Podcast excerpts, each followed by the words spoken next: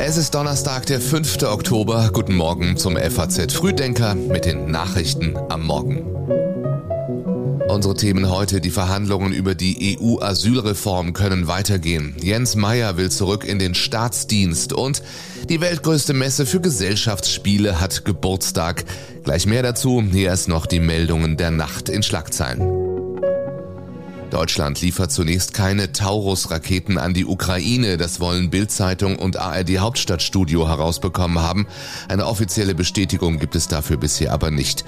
Der ehemalige EU-Kommissionschef Jean-Claude Juncker ist gegen einen EU-Beitritt der Ukraine.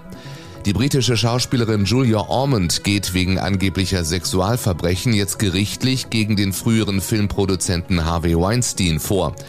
Und in der Fußball Champions League verliert RB Leipzig zu Hause gegen Manchester City 1 zu 3. Der BVB bleibt torlos, spielt 0 zu 0 gegen den AC Mailand. Tatjana Heid hat die Redaktion bei der FAZ heute früh. Ich bin Jan Malte Andresen. Schön, dass Sie diesen Tag mit uns beginnen. Durchbruch bei der EU. Nach längerem Streit haben sich die Mitgliedstaaten auf eine gemeinsame Position zur sogenannten Asylkrisenverordnung verständigt. Sie gilt als letzter Baustein der EU-Asylreform und sieht deutlich schärfere Maßnahmen vor, wenn eine Überlastung der Asylsysteme droht. In diesen Ausnahmefällen können Flüchtende etwa bis zu 40 Wochen an den EU-Außengrenzen festgehalten werden. Wir reagieren auf unterschiedliche Ereignisse, auf kleine Brände hier und da mit Ad-Hoc-Maßnahmen und Patchwork-Regeln. Das führt manchmal zu Ergebnissen, aber es hindert uns daran, die volle Effizienz, Einheit und Solidarität zu erreichen. Dies können wir nur mit dem Pakt für Asyl und Migration schaffen convinced I know we can achieve. Das sagt der für Migration zuständige EU-Kommissar Margaritis Skinas, hier übersetzt vom ARD Radio. Möglich wurde die Einigung, weil Deutschland Italien nachgab und auf Formulierungen verzichtete, die den Einsatz von Seenotrettungsorganisationen rechtlich gestärkt hätten. Damit ist der Weg frei für Verhandlungen mit dem Europäischen Parlament über die Asylreform.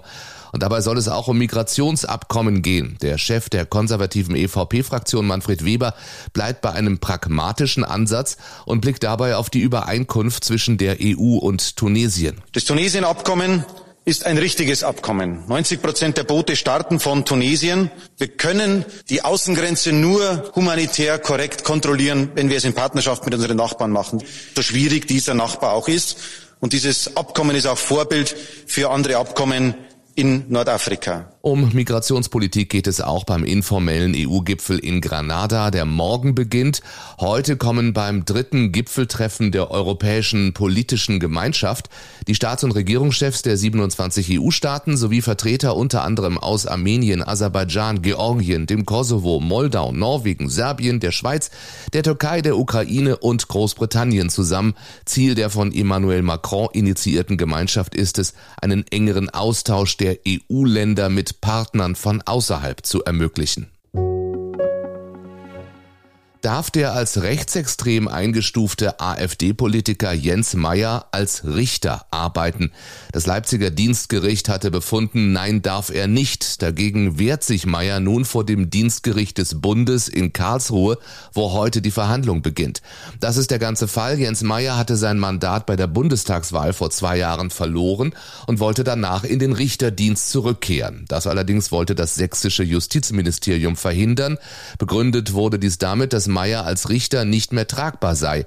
Er habe unter anderem auf Social Media und in Reden rassistische und abwertende Begriffe benutzt, so wie hier 2017 auf einer Veranstaltung der AfD. Diese ganze gegen uns gerichtete Propaganda und Umerziehung, die uns eingehen wollte, dass Auschwitz praktisch die Folge der deutschen Geschichte wäre. Ich muss sagen, ich erkläre hiermit diesen Schuldkult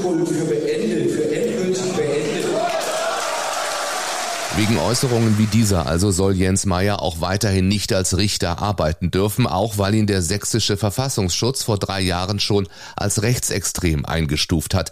Ob das Dienstgericht des Bundes beim BGH heute schon ein Urteil spricht, ist offen. Wirtschaftswissenschaftler stellen der Ampelkoalition ein maues Zwischenzeugnis aus. Das ist das Ergebnis einer FAZ-Umfrage.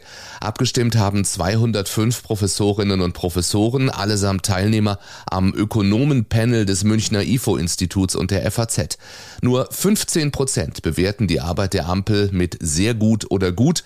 43 Prozent dagegen geben ein mangelhaft oder ungenügend. Alles in allem kommt die Ampel im Durchschnitt auf ein ausreichend. Machtvakuum im US-Repräsentantenhaus. Nach der Absetzung von Kevin McCarthy ist das Amt des Sprechers vakant und die große Frage, wie geht es weiter?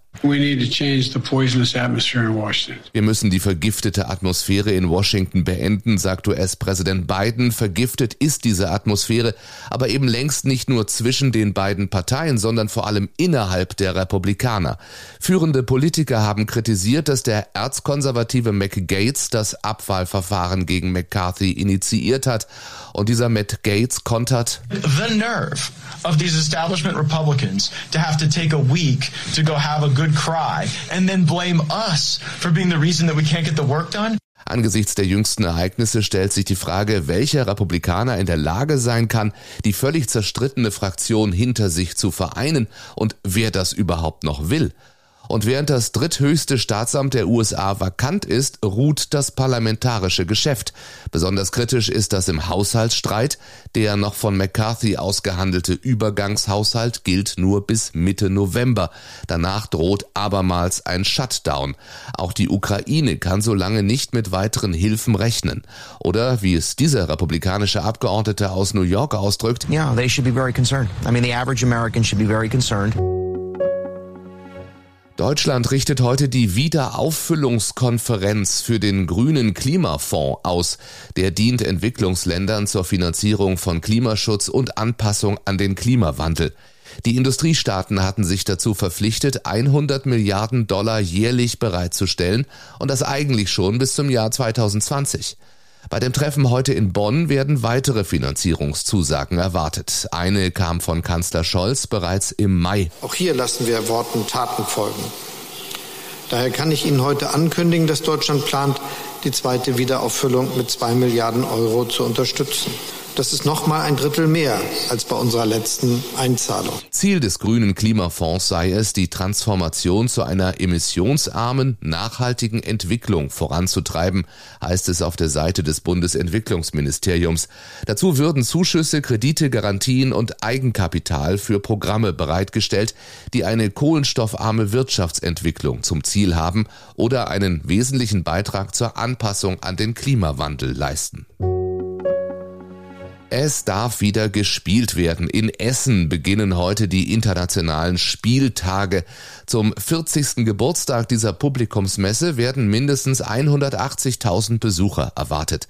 Bis Sonntag präsentieren rund 850 Aussteller aus 55 Ländern rund 1500 Neuheiten. Und der Branche scheint es gut zu gehen. Von Januar bis August sei der Umsatz für Gesellschafts-, Brett- und Kartenspiele sowie Puzzles erneut geklettert, hieß es beim Verband Spieleverlage. Das liegt auch daran, dass sich über Spiele so viele Inhalte vermitteln lassen, sagt der Bildungspsychologe Jan David Freund. Das geht über alle Bereiche. Spiele sind einfach auch wieder ein Medium, so wie Bücher oder Filme auch. Nur, dass Spiele halt sehr interaktiv sind als Medium, deswegen funktionieren sie besonders gut. Und vor allem auch, weil sie so viel Spaß machen. Das ist wie ein Booster fürs Lernen. Und deswegen kann man eigentlich alle Inhalte darin auch verpacken. Aber man sollte es natürlich auch nicht übertreiben. Wenn man zu sehr auf schulische Inhalte setzt, dann kann es auch sein, dass der Spaß darunter leidet. Und das wäre nicht zuträglich. Pünktlich zum Messebeginn wurde schon der Deutsche Spielepreis vergeben. Ausgezeichnet wurde Mysterium Kids als bestes Kinderspiel und Planet Unknown als Erwachsenenspiel. Anders als beim Spiel des Jahres wird dieser Preis nicht von einer Jury vergeben, sondern von Spielefans. In der Szene ist die Auszeichnung deswegen beliebt, auch wenn einige Verlage explizit für die Teilnahme werben. So, und wir werben explizit dafür, dass Sie diesen Podcast abonnieren, damit Sie keine Folge verpassen, damit Sie jeden Morgen besser informiert sind. Morgen früh hören wir uns wieder, wenn Sie mögen. Bis dahin einen schönen Donnerstag Ihnen allen.